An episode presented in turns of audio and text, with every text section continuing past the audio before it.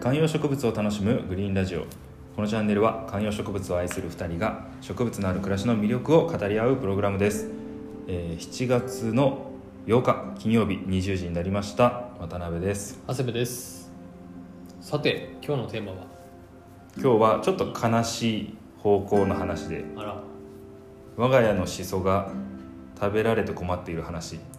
ええまあでもシソは食べるものですからね確かに。人間が食べる前に何者かが食べてるって話ですね。いやーちょっともう楽しみですね。いやこのシソちょっともともとのストーリーをお話ししますとはい。えー我々こう Voicy というこの会社の中でグリーン好きっていうのが、うん。まあ、認知をされており、はい。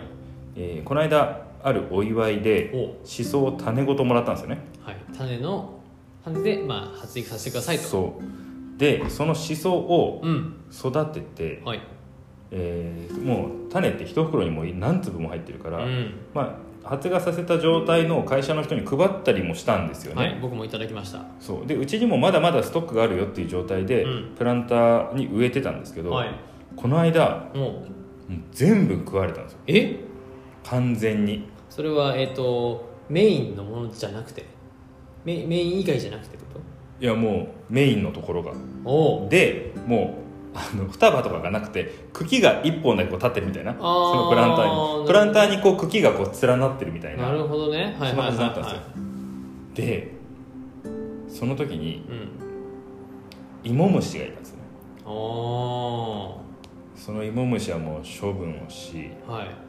それはそ処分の仕方はちょっとちなみに聞いていいですか？その芋虫は。処分の仕方は、はい。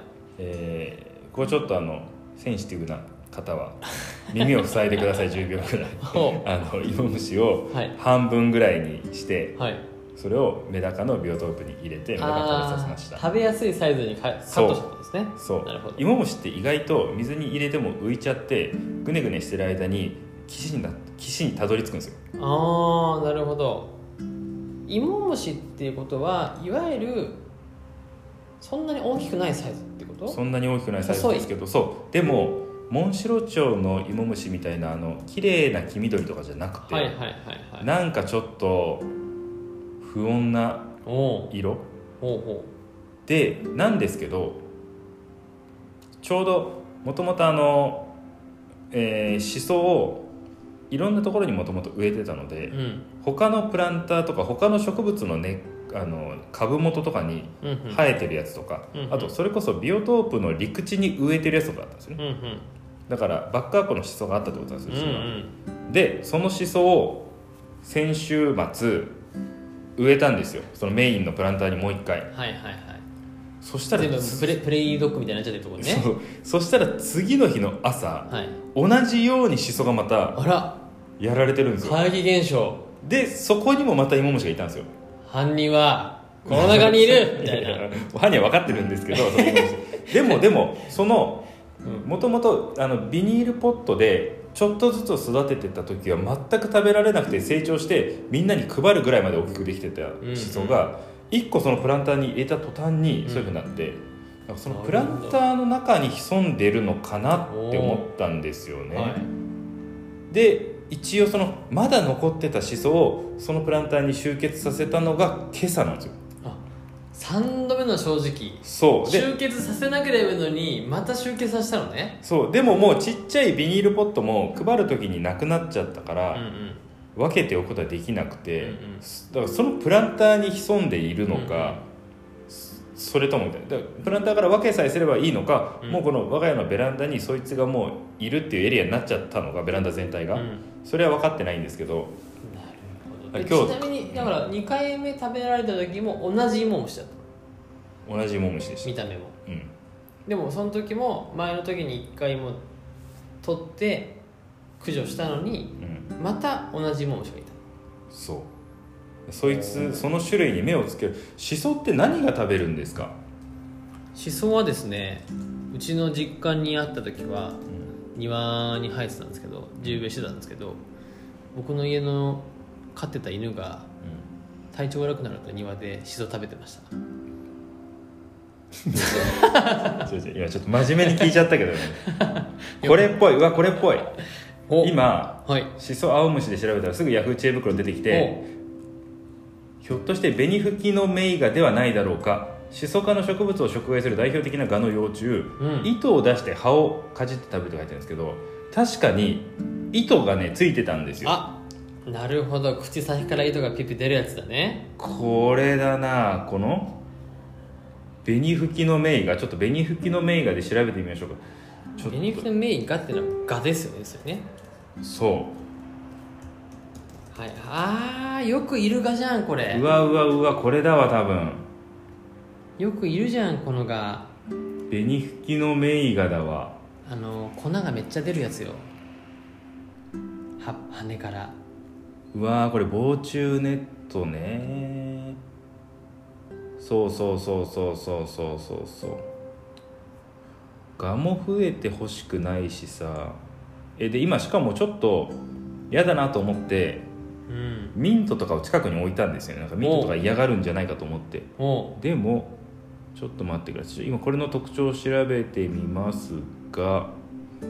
ローズマリーもやられてますね。なぬローズマリーがやられてる本当だ。あータイムとかも標的になりやすい。あーミントとかもダメなのか。むしろこう近づけると好きなものが近くに入ってくるみたいな感じになっちゃうのかなでも手で取ってるからって。わあそうそうそうこれだわ絶対。紅吹きのメイガだわ。糞あった？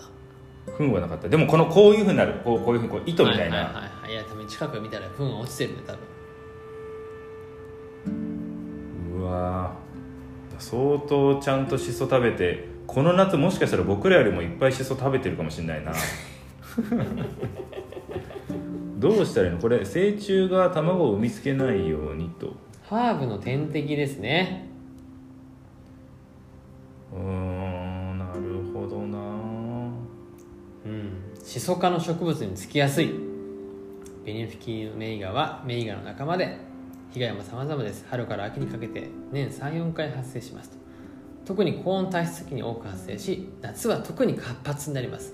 葉を食べるのは幼虫です。一度見つかると次から次に発生し同じ株に何匹もついていることもあります見た目の特徴は緑色で黒い斑点が並んでいます。ということで。この糸みたいなやつはもうこれなんだな。被害に遭った植物を放っておくと茎を食べられてしまうとポッキ折れてしまいまして最終的に枯れてしまいます。こまめに収穫しましょう。なるほど。シソバジルミントなどできるだけ薬品を使いたくないと思いますがなるほど。ピンセットで掴んでお札しましょ噛んだピンセットで取りました。ちょうど。うでも十分に日に当てましょうなの。あ強くする。あこれこれは関係ないのか。防虫ネットをかける。気づかぬ間に成虫が飛んできて卵。まあだから卵がこのプランターの中に産みつけられてるってことだよなということは。うん。でこれこのほらベルギーメイとか結構よ夜とかに活動する系だったりするから意外と分かんないんじゃない？夜に活動するの？かこいつマジで。いやいや。すいませんちょっと収録中なんでぶつくさようになってるっていうはい。うわーまあ一旦今日はその紅吹きの名画っていうところまでたどり着いたのではい。犯人が分かればこっちも対策は取れますよ。あのじっちゃんのにかけてね。そう。金田一ハーブとして。